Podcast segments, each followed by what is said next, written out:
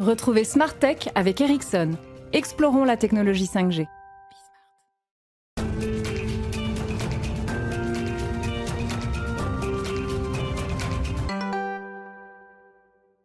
Bonjour et bienvenue dans Smart Tech. Aujourd'hui, édition spéciale avec la grande interview de celui qui fut pendant 8 ans le digital champion de la France auprès de la Commission européenne. Gilles Babinet nous expliquera ce qu'a représenté cette fonction jusqu'ici.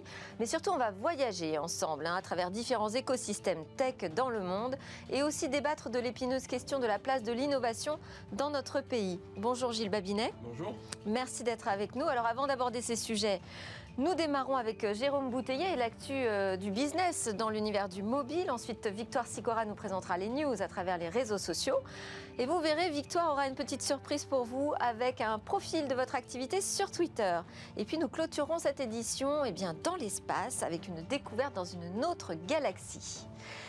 Mais d'abord, bonjour Jérôme Bouteiller. Je rappelle que vous êtes fondateur d'écranmobile.fr et que vous chroniquez pour nous le mobile business. Aujourd'hui, notre sujet euh, de préoccupation, et eh bien évidemment, c'est euh, cette période de pré-confinement peut-être, enfin en tout cas cette période de distanciation sociale bonjour Delphine. Oui, alors qu'une euh, seconde vague de Covid-19 euh, se, précise, hein, que le gouvernement a décidé de, fermer de nombreux commerces, hein, ce qui suscite d'ailleurs euh, de la colère et de l'incompréhension de pas mal de milieux professionnels. je voulais lister avec vous ce matin les, initiatives reposant sur le mobile et permettant de réconcilier des impératifs sanitaires et une réalité économique. Alors, la semaine dernière, hein, sur ce plateau, on avait parlé du, paiement sans contact, qui est un, geste barrière et qui a connu une très forte croissance au cours du premier semestre, passant de 18% à 30% euh, euh, des transactions. Et donc, je voulais esquisser euh, ce qu'on pourrait appeler une relation client sans contact qui permettrait donc de, réconcilier les, contraintes sanitaires et les contraintes économiques, y compris de secteurs en difficulté comme la restauration ou le secteur de la culture. Donc une relation euh, sans contact, relation client sans contact pour préparer par exemple des visites en point de vente. Oui, effectivement, ce serait la, première étape hein, en amont de la visite en point de vente. On peut utiliser aujourd'hui son mobile euh, pour euh, remplir des, formulaires ou, s'inscrire. Hein. Il y a eu plusieurs initiatives. Je voulais citer par exemple celle de la société néerlandaise Tribe Company qui est spécialisée dans l'organisation de concerts. Ils ont organisé 200 concerts cet été en réunissant en moyenne 140 personnes. Et ils ont une idée toute bête, c'était celle d'envoyer sous forme de chatbot une sorte de petit questionnaire de santé pour demander tout simplement aux gens s'ils présentaient un risque, s'ils se sentaient bien. Et seules les personnes qui répondaient positivement étaient invitées à prendre un billet. Euh, avec ou sans questionnaire médical, on a également des sociétés qui ont mis en place des systèmes de réservation de visites en point de vente, un petit peu comme on pourrait faire euh, avant d'aller chez le coiffeur. Et euh, ça avait été mis en place avant l'été par Le Bon Coin et Mob Success. Et on a assisté ces derniers jours à même au déploiement d'une solution similaire chez Apple. Aujourd'hui, il faut réserver sa visite avant de se rendre dans un Apple Store pour commander par exemple son futur euh, iPhone. Hein. L'idée, c'est simple, hein, c'est de, de lisser les visites en point de vente et d'éviter tout phénomène de foule ou de queue à l'entrée du magasin. Relation sans contact euh, aussi à l'intérieur du point de vente oui, effectivement, cette logique de distanciation sociale, elle prend évidemment tout son sens à l'intérieur euh, des points de vente et on commence euh, depuis quelques mois à voir apparaître sur les tables des restaurants des petits QR codes. Hein. Vous savez, c'est ces codes barres 2D euh, qui vont permettre, en les flashant avec son téléphone mobile, de, consulter une version digitale du menu. Ça permet évidemment d'éviter hein, de transmettre ces, menus plastifiés de main en main, ce qui pourrait potentiellement répandre le virus. Après, ça peut causer des autres dégâts, hein, parce qu'on a parlé des problèmes de cybersécurité avec ces QR codes. Sans doute également, mais en tout cas, c'est des technologies qui permettent d'éviter hein, la circulation euh, du papier. Et on peut aller plus loin aussi que la consultation du menu. On voit de plus en plus, notamment dans les fast-food, des systèmes où on va passer commande avec son téléphone mobile et récupérer euh, sa commande directement au, comptoir. Hein. Ça permet également euh, d'éviter pour les consommateurs d'être trop en contact avec le personnel, ce qui est quelque chose d'assez sécurisé pour tout le monde. On voit aussi arriver de la relation sans contact au niveau des livraisons. Oui, effectivement, le e-commerce aujourd'hui euh, a, une partie physique, hein, ça reste euh, cette partie, la, la, livraison, et on peut aussi envisager une amélioration euh, de la relation client sans contact avec le mobile. aujourd'hui, un, seul livreur dans une tournée peut croiser une vingtaine de personnes, et très souvent, il leur demande de toucher avec leurs doigts sa tablette hein, pour, pour signer la livraison. Et si une seule des, des, 20 personnes est porteuse du Covid, évidemment, ça pose un, un risque sanitaire. Heureusement, à nouveau, sur mobile, il existe des, technologies qui vont permettre d'authentifier les consommateurs. je pense à, des solutions comme Mobile ID, on peut penser aussi à la signature électronique, hein, comme SamSign. L'idée, c'est d'utiliser son propre téléphone mobile pour s'authentifier, pour certifier la réception ou une commande, donc d'éviter une fois de plus de manipuler un, téléphone tiers. Bon, et alors la suite logique, c'est relation sans contact avec son client, ça veut dire aussi plus de vendeurs. Alors en tout cas, euh, effectivement, c'est des technologies qui vont permettre d'automatiser partiellement euh, la, relation client et ça aura forcément une incidence puisqu'il y aura moins de personnes en boutique. Euh, néanmoins, voilà, on est dans un contexte extrêmement difficile. Aujourd'hui, il y a beaucoup d'espaces culturels qui sont fermés, il y a des restaurants qui sont à moitié vides et on peut voir ça comme un, moindre mal et un moyen pour beaucoup de commerces d'équilibrer leurs comptes. Hein. Aujourd'hui, le gouvernement est dans une position très très inconfortable. On lui demande finalement de choisir entre la sécurité des Français et la sécurité économique hein, des entreprises françaises. Et je pense simplement que le mobile peut ouvrir une troisième voie euh, permettant de, réconcilier ces impératifs, euh, et notamment pour des secteurs sinistrés hein, comme euh, la restauration ou le secteur du, de la culture. Mais ce qui pose aussi une autre question économique, c'est celle de l'emploi. Gilles Babinet, une réaction là-dessus, sur cette relation sans contact? D'abord, je trouve que je retrouve Jérôme, que je trouve extraordinaire, parce que finalement, quand je pense à de nombreux débats, d'ailleurs actuels, sur par exemple la 5G ou Stop Covid, il montre aussi qu'il y a d'extraordinaires opportunités avec le, mobile de créer des relations euh, très qualitatives et de résoudre euh, des petits problèmes euh, du quotidien. Et, moi, je ne suis pas trop inquiet. Je pense pas que l'enjeu pour l'instant, ce soit les enjeux de ludette, c'est-à-dire de destruction du travail par la technologie. je pense qu'on traverse une crise absolument inédite et qu'il faut absolument essayer de trouver des solutions partout où on peut en trouver. La technologie, à cet égard, me semble très largement encore inexplorées. Il y a des opportunités qu'on peut générer à partir de ça pour faire en sorte que justement on ait à la fois la sécurité et le fonctionnement économique. Et une continuité de service. On enchaîne avec euh, news sur le boom des applis santé, justement. Oui, ce sont des chiffres qui sont fournis par euh, Apeni, un spécialiste de, l'analyse des, stores, hein, qui nous dit que les, applications de santé ont connu une très forte croissance au, cours des derniers mois. On est à peu près à 1,4 milliard de téléchargements d'applications, c'est plus 50% en l'espace d'un an. Et en termes termes d'argent dépensé, on est à peu près à 1 milliard de dollars. Là, c'est une croissance de l'ordre de 25% sur l'année. Sur le marché français, euh, on a également des chiffres. Il y a eu 40 45 millions de téléchargements d'applications de santé, peu, à peu près plus 30% au cours des 12 derniers mois. Et les applications les plus populaires sont celles d'Amélie, hein, l'assurance santé, euh, Yuka pour euh, mieux manger et aussi un certain Stop Covid, hein, une application pour les gens qui prennent le métro, mais pas que.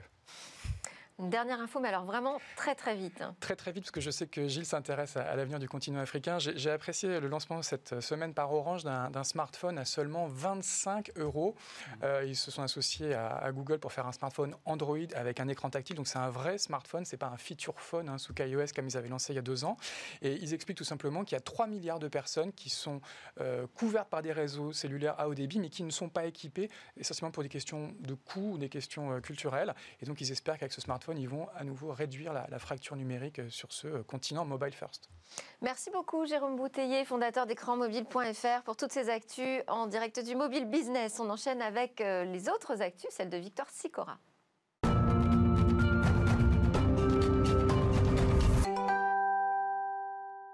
Bonjour Victoire. Alors je sais qu'il y a une vidéo qui a retenu votre attention hier soir. Oui, parce que sur les réseaux, c'était impossible de louper les posts sur le défilé Balmain. Vous le savez, on est en pleine Fashion Week et les marques doivent jongler avec la pandémie en innovant. Le public est restreint et pour faire l'événement, certains ont tout misé sur la tech. C'est le cas de Balmain qui fait la une sur Twitter avec le hashtag Balmain SS21. Olivier Roustin, le directeur artistique, a créé un premier rang de stars en visio pour le défilé. Et pour Vogue Paris, le rendu est juste bluffant. Regardez le célèbre front row est donc totalement vide sur scène et on a pu découvrir sur les écrans Jennifer Lopez, Cindy Crawford, Penelope Cruz ou encore Juliette Binoche qui regardaient tranquillement le défilé de chez elle. Sur les réseaux sociaux, c'est l'ovation, d'autant plus qu'on a pu suivre le défilé en direct et bien sûr en replay sur les réseaux. On enchaîne avec une découverte scientifique. Oui, à l'image de ce tweetos, ils étaient nombreux hier et ce matin à partager ce tweet, un post dans lequel on apprend que des chercheurs israéliens travaillent sur un objet connecté capable de détecter les crises d'épilepsie une une heure avant même qu'elles arrivent.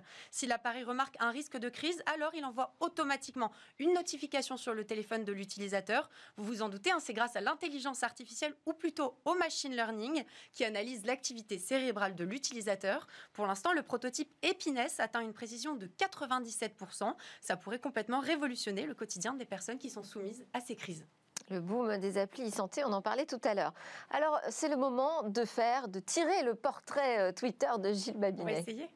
On a demandé à Smart Data Power de nous fournir une analyse de votre présence sur Twitter. Gilles Babinet, votre pseudo sur Twitter, c'est Babji. Vous avez 84 357 followers actifs, ce qui représente une audience potentielle énorme de 128 229 600 personnes. Alors, c'est un chiffre conséquent, hein, et pour vous expliquer, ça renvoie aux personnes que vous pouvez espérer toucher via les amis de vos amis.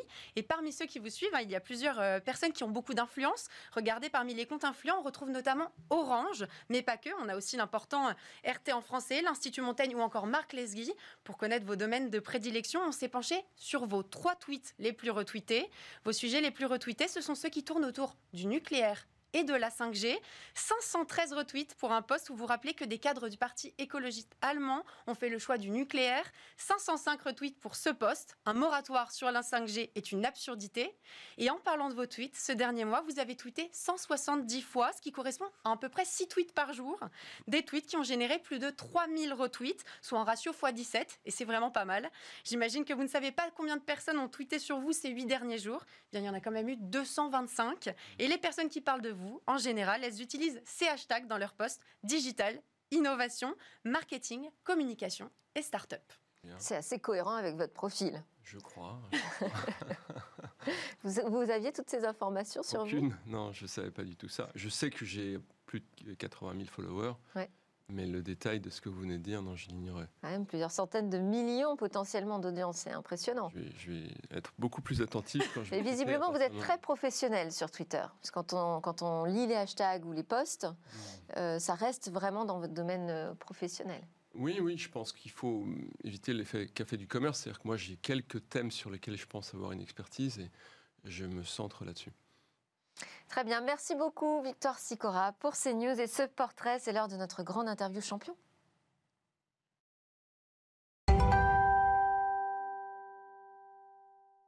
Mon invité n'aimait pas l'école. Hein. Dès petit, la seule chose qu'il passionne, c'est le code et l'électronique. Il se résout paisiblement à passer le bac en candidat libre à 20 ans.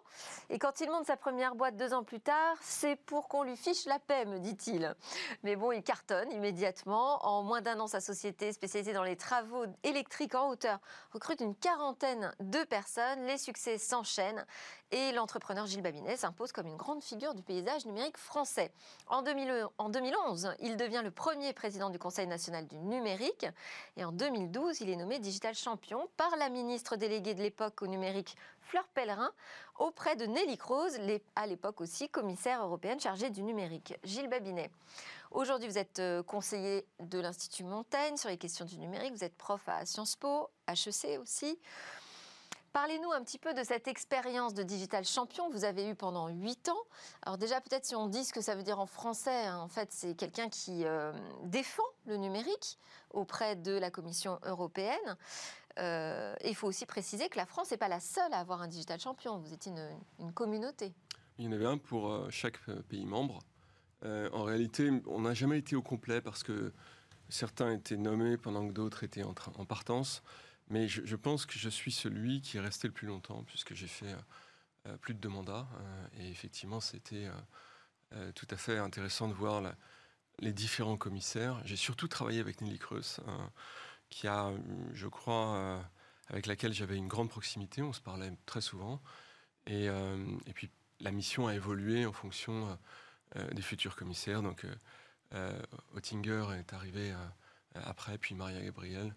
Euh, et maintenant, évidemment, c'est euh, Thierry Breton, mais j'attends de savoir, je discutais il y a encore quelques jours avec euh, les autres digital champions, de savoir si cette mission va perdurer ou pas. Est-ce qu'on a besoin de le défendre, ce numérique, au niveau européen? En fait, défendre, le mot est un peu réducteur parce que c'est surtout, je pense, essayer de donner un point de vue qui est celui de la société civile venant de chaque pays membre. Et la, la Commission est une institution puissante qui a, souvent du mal à avoir ce point de vue, cette espèce de relais c'est très loin finalement. On représente presque 400 millions de, citoyens européens. et l'objectif, c'est finalement d'entendre une grande diversité de, de sensibilités européennes à l'égard de ces sujets qui, par essence, sont assez mal compris par le corps politique. Donc c'est, je crois, assez important. Et euh, vous auriez des actions peut-être ou des, temps forts qui ont marqué euh, ces deux périodes euh, pour vous de Digital Champion auprès de Nelly Cross Oui, alors il y a des choses qui sont peut-être qui appartiennent à, ces commissaires, mais moi j'ai traversé des moments de crise, notamment lorsque Nelly Cross a décidé de, faire, vous savez, cet agrément qui fait qu'aujourd'hui vous ne payez pas vos télécommunications lorsque vous traversez la frontière. on s'est retrouvé dans une situation où la France menaçait de faire un veto. Euh, et donc, évidemment, elle s'est tournée vers moi en me disant, mais écoute, tu les connais bien, tu connais bien le gouvernement français, est-ce que tu as un point de vue sur la façon dont euh, euh, il faudrait faire? Et, je crois que je, lui ai recommandé de venir à Paris et de finalement prendre à partie l'opinion. Et donc, elle a fait une sorte de, rencontre médiatique avec un certain nombre de, de grands médias et elle a expliqué ce qu'elle voulait faire. Et effectivement, elle a un peu pris en otage l'opinion publique française parce que c'était tellement favorable, tellement évident que tout le monde avait envie de ça, que le gouvernement a été un peu mis euh, au pied du mur. Oui, ce qui est important effectivement de rappeler, c'est que vous représentez la société civile et non pas les intérêts économiques. C'est très important. J'ai eu beaucoup de conflits avec ça, de, gouvernements qui me disaient euh, français, mais, mais qu'est-ce qui se passe? Qu'est-ce que tu fais? Et, je leur disais, mais je suis une voix qui, n'est pas la vôtre, qui est celle des citoyens, et je ne suis pas forcément aligné avec vous. Alors, bah, du coup, de ce fait, vous avez eu l'occasion d'énormément voyager. Moi, j'aimerais bien qu'on voyage aussi euh, à l'occasion de, cet entretien ensemble. Euh, vous avez pu voir les écosystèmes européens. Vous avez pu voir les écosystèmes même au-delà de l'Europe, mais déjà au sein de, nos frontières de l'UE, est-ce qu'il y a des différences importantes sur l'écosystème tech? Oui, ça c'était vraiment la, grande révélation pour moi. C'est-à-dire que euh, entre le Royaume-Uni ou l'Estonie ou la Finlande, et puis la, Bulgarie euh, de, l'autre côté, euh, il y a des très très grandes différences, euh, mais il y a aussi une très grande mobilité. C'est-à-dire que comme c'est tout nouveau, ça évolue extrêmement vite. Par exemple. Parce qu'on a plutôt une image très mondialisée finalement du numérique. Oui. Et vous, vous dites la réalité est différente en fonction des pays. Ah oui, je, prends par exemple la Grèce qui non seulement a traversé une crise que l'on sait, mais au-delà de ça est un pays qu'on ne pense pas être très numérique. Bien, c'est probablement en Grèce qu'on va trouver euh, parmi les meilleurs mathématiciens euh, européens, euh, au moins équivalent à ceux que l'on trouve en France. En fait, peut-être même plus, parce que c'est un petit pays et en proportion, ils ont d'excellents mathématiciens et donc ils se sont très très vite spécialisés dans le machine learning, l'intelligence artificielle. Il y a beaucoup de startups qui sont très ce qu'on appelle deep tech dans ces domaines. Qu'est-ce qu'on a d'autre comme exemple? On a, évidemment l'Estonie, qui est un cas à part, hein, qui a vraiment très vite euh, préparé son état plateforme. Oui, je pense qu'on pense évidemment euh, aux pays scandinaves, naturellement, euh, aux pays baltes, Lettonie, Estonie. Mais si je vous dis par exemple que la Slovénie, c'est un pays de l'ex-Yougoslavie qui est tout à fait surprenant, avec un nombre d'ingénieurs et de femmes ingénieurs en particulier qui est très élevé, des incubateurs qui sont très performants, c'est quelque chose que l'on voit probablement euh, moins. Voilà, si je vous dis que, euh, par exemple, l'Écosse, c'est un endroit où il y a énormément de fintech, on n'a pas forcément ça. Euh, on les imagine plutôt à, Londres, peut-être, ou au Luxembourg Voilà, si je vous dis que le Portugal, c'est vraiment un pays très, très dynamique en matière de, de, start-up, c'est aussi quelque chose qu'on ne voit pas forcément. Donc il y, a tout un tas de, surprises à cet égard. la répartition des des écosystèmes numériques ne suit pas la puissance économique. Euh, L'Allemagne, par exemple, qui est la première puissance euh, économique euh, européenne, est, je pense, assez déclassée si on devait regarder son classement numérique. Oh, très intéressant. Est-ce que ça veut dire qu'on pense aussi le numérique différemment avec sa société civile? Oui, parce que on se rend compte que la vigueur des sociétés civiles est différente d'un pays à l'autre. Et vous avez cité l'Estonie. Je pense qu'ils n'auraient jamais réalisé ce qu'ils ont fait sans avoir finalement une société euh, civile bouillonnante, très attachée à ses libertés fondamentales du fait de la proximité euh, de l'URSS, dont ils étaient euh, ils sont battus pour leur indépendance. Pas dire autrement, il y a encore quelques décennies, et, de fait, leur volonté d'éviter la bureaucratie et tous les errements que ça peut amener a, été un élément déterminant dans l'émergence de cette plateforme digitale estonienne. Alors, on élargit nos horizons, on va aller voir en Israël, aux États-Unis. Là encore, on a des choses très différentes qui se passent? Oui, c'est là on rentre dans les digital nations, c'est-à-dire les, pays qui, à la fois d'un point de vue économique, mais aussi d'un point de vue militaire, s'appuient très largement sur euh, sur le numérique. Et ce sont des États qui euh, ont traversé la couche de nuages, c'est-à-dire qui sont euh, aujourd'hui capables d'assurer une certaine part de leur souveraineté militaire au travers de, cette technologie. c'est parfois un peu inquiétant.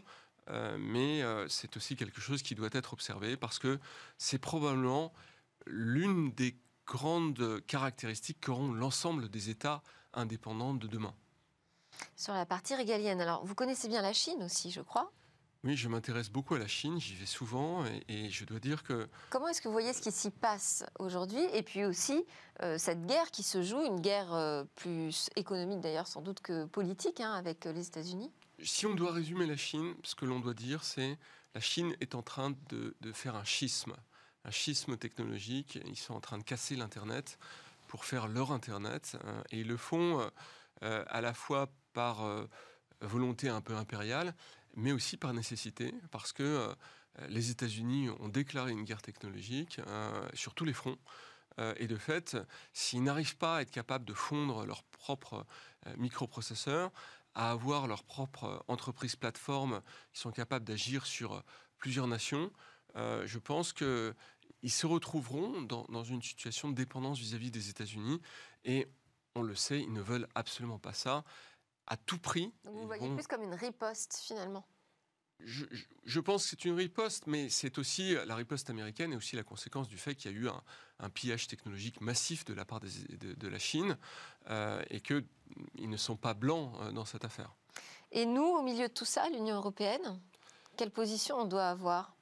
Quand vous parlez de la dépendance, du risque de la dépendance, on se dit tout de suite, bon, ben nous, on est mal parti quand même. Aujourd'hui, on est très, très dépendant de technologies qui sont à l'étranger. Il faut le dire, euh, ce sont les souverainistes qui sont avant tout responsables de, cet effondrement, entre guillemets. C'est-à-dire que un certain nombre d'États, un certain nombre d'opinions publiques ont refusé à ce qu'on euh, on fasse une Europe fédérale, une Europe qui, notamment sur les plans du régalien, pourrait centraliser les initiatives.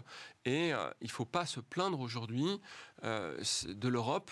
Euh, du fait qu'on soit en retard technologiquement. Très clairement...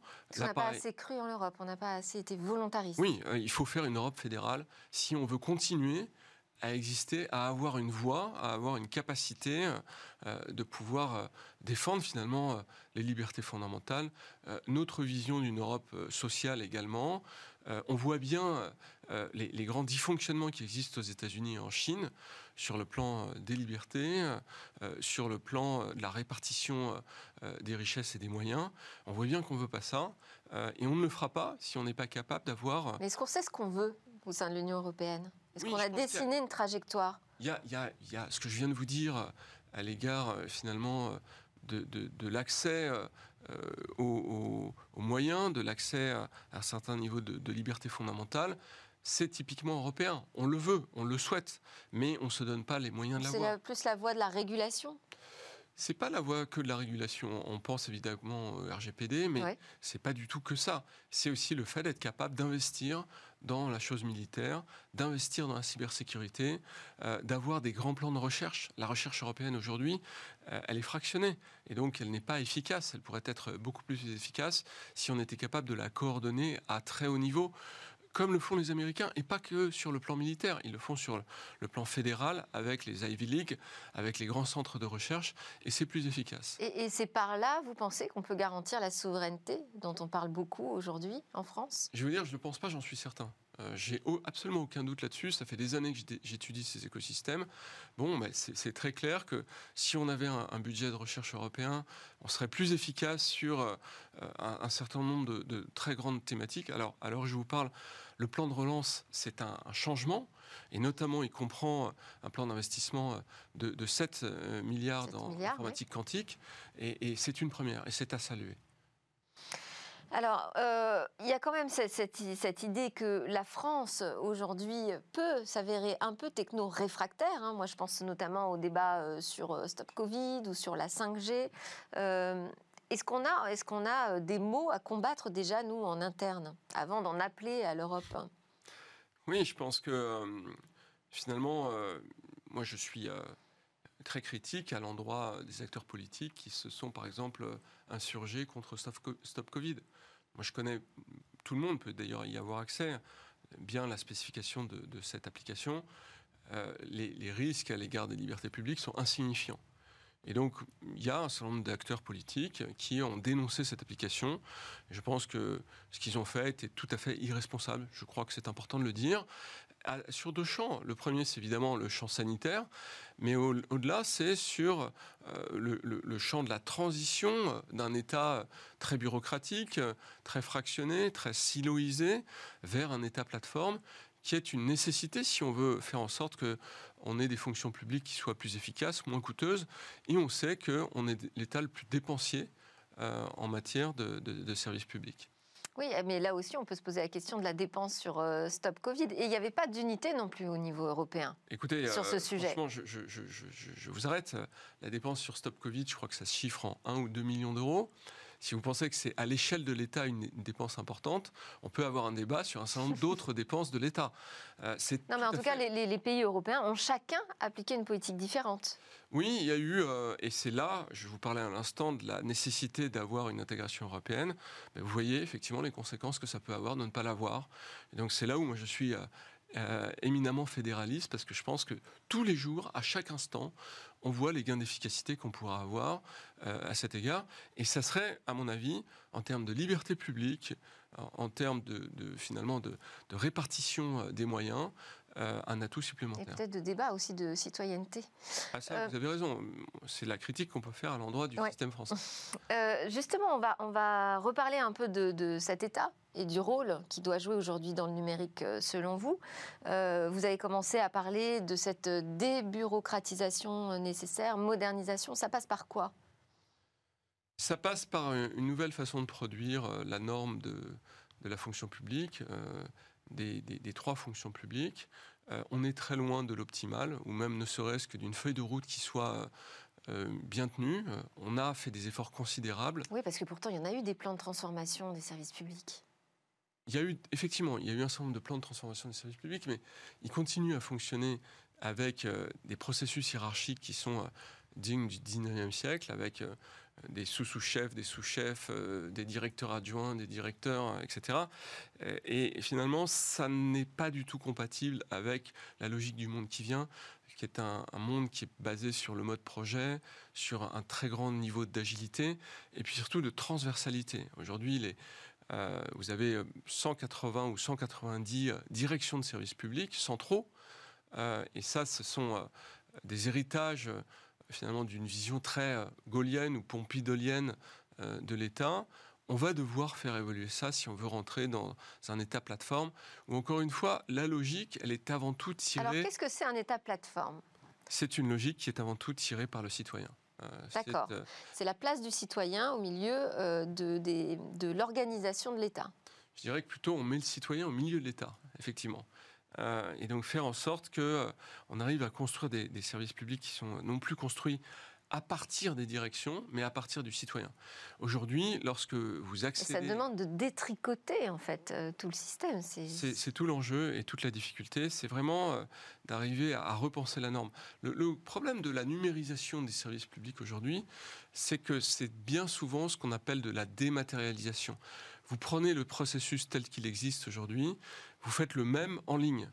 Et c'est parfois ubuesque, euh, parce qu'on va vous demander euh, d'amener une preuve euh, numérique ou pas, qui va venir d'une autre administration, alors que cette même administration qui vous demande cette preuve pourrait aller la chercher elle-même.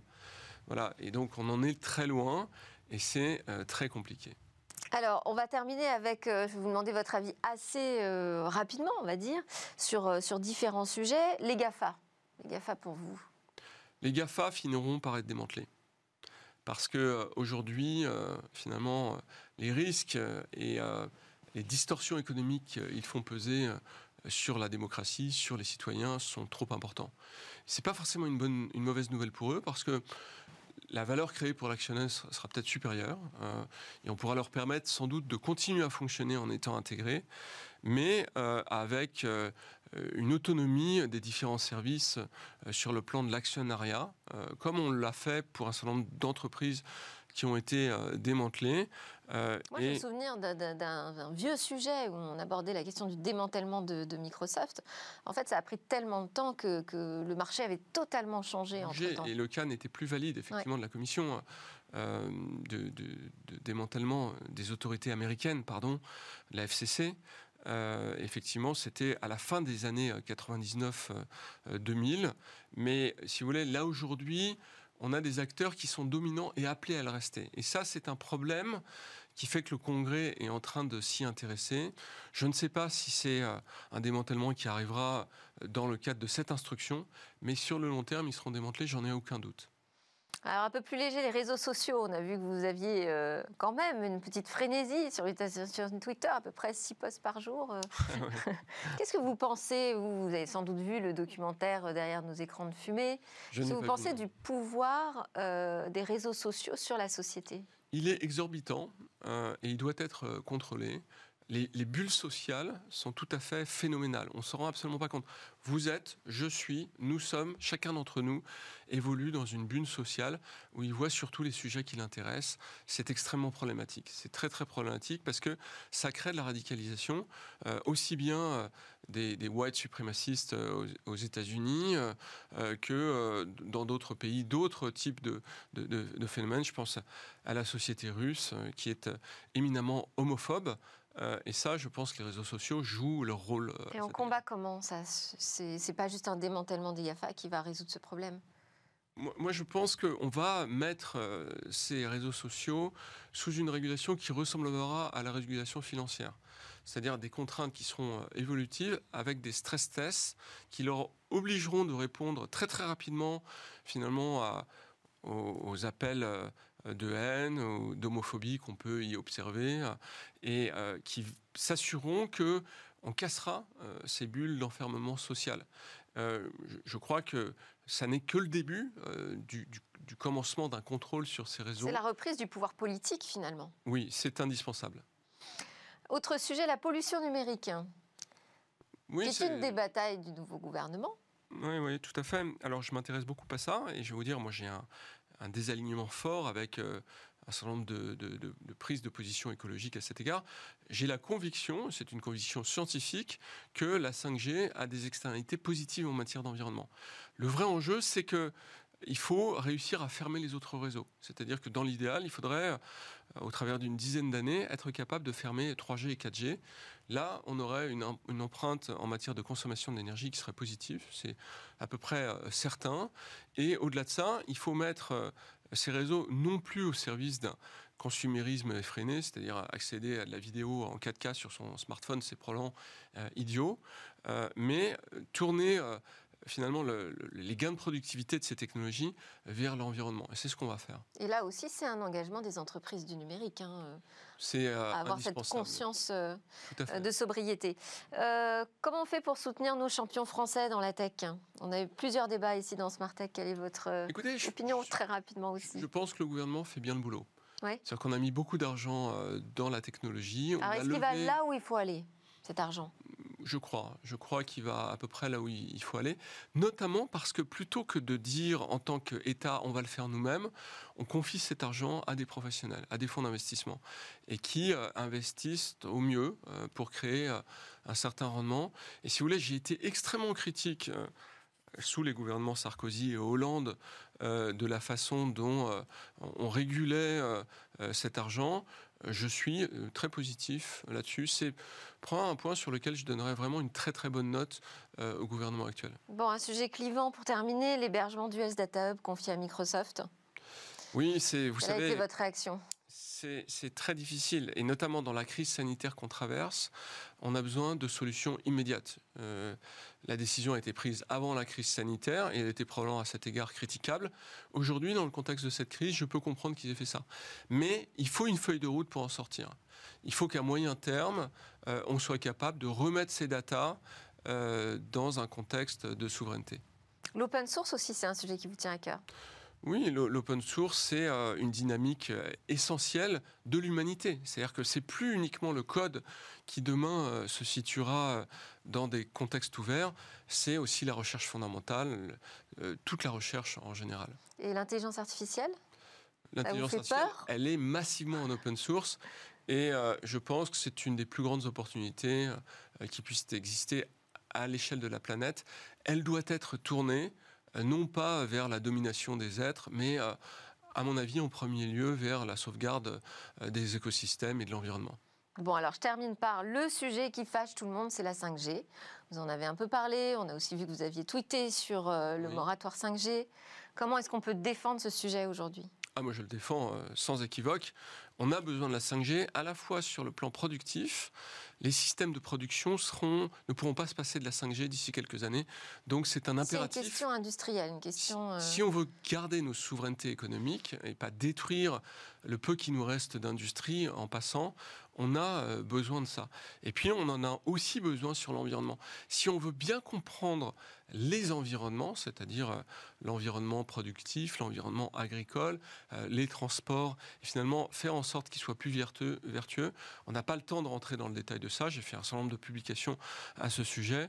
On a besoin de la 5G, c'est un impératif. Merci beaucoup Gilles Babinet, expert sur les questions du numérique à l'Institut Montaigne. Euh, merci d'avoir joué le jeu de cet entretien long format et d'avoir traité tout ce, large panel de questions autour de la France, l'innovation et l'avenir du numérique. Juste après la pause, on retrouve notre chroniqueuse passionnée d'astronomie.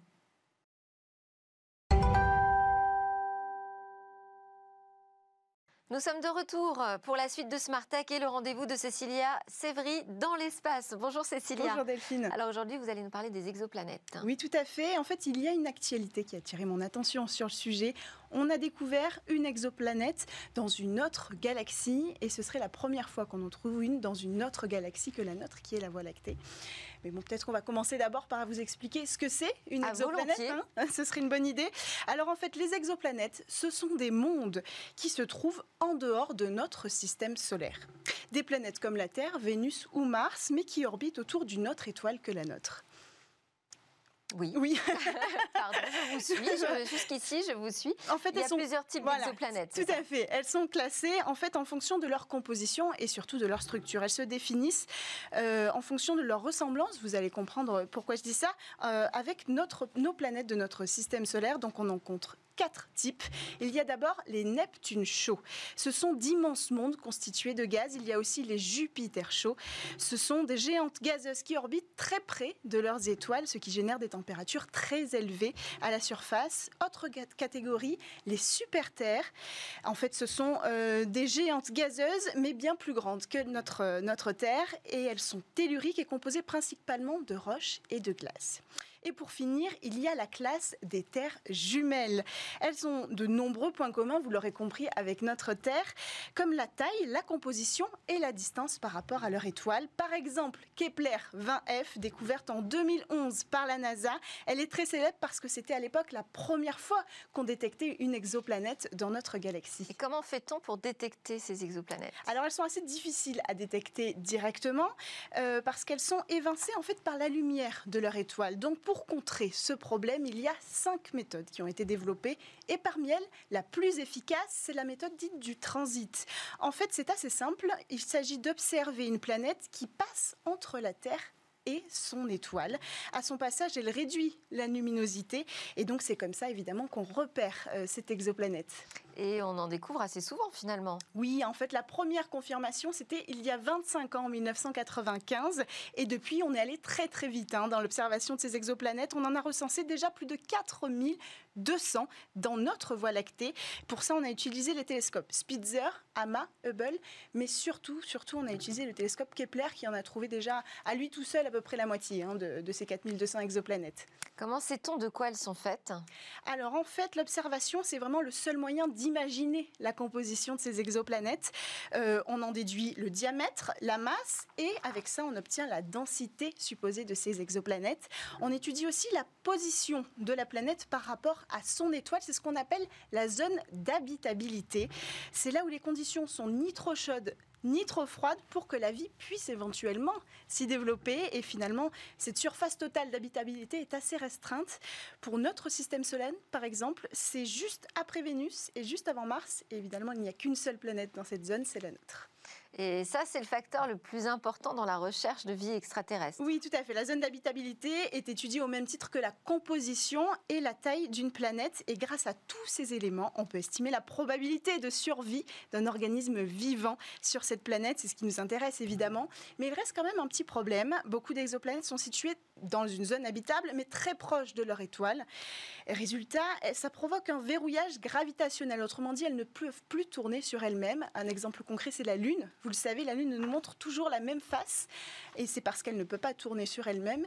Et les conséquences, c'est que euh, en exposant toujours la même face, une partie du ce corps céleste est toujours dans la pénombre, et l'autre est toujours euh, exposée à l'énergie solaire dans notre cas.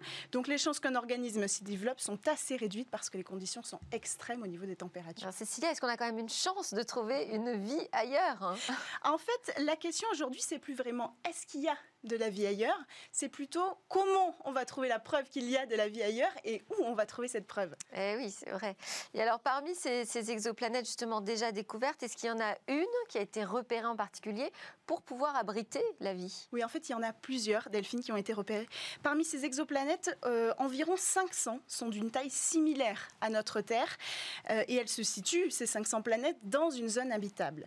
Alors, pour détecter la possibilité de la vie, on cherche une signature biologique, la preuve de la présence d'oxygène par exemple, ou encore de méthane ou d'azote. Et selon une théorie, la découverte d'une seule signature biologique permettrait de conclure que plus de 100 000 exoplanètes dans notre galaxie pourraient éventuellement abriter de la vie. Alors du coup, pour l'instant, évidemment, on n'a pas trouvé cette fameuse signature euh, biologique, vous vous en doutez, mais il y a bien une exoplanète quand même qui retient notre attention depuis l'année dernière. Il s'agit de K2 18b. Voilà, c'est toujours pas extrêmement glamour, hein, les, les, appellations. Euh, c'est une grosse planète qui fait deux fois euh, la Terre et huit fois sa masse. L'année dernière, on a détecté de la vapeur d'eau à la surface de cette planète, dans son atmosphère et une couche d'hydrogène. Il pourrait donc s'agir éventuellement d'un monde géant d'un mode océan recouvert d'eau liquide, euh, très proche de notre planète, donc avec des pressions et des températures tout à fait similaires à la Terre. On peut donc imaginer que la vie s'y est développée. Oui, on peut, complètement. Mais le problème, c'est qu'on est bien loin d'organiser une éventuelle expédition pour aller vérifier tout ça.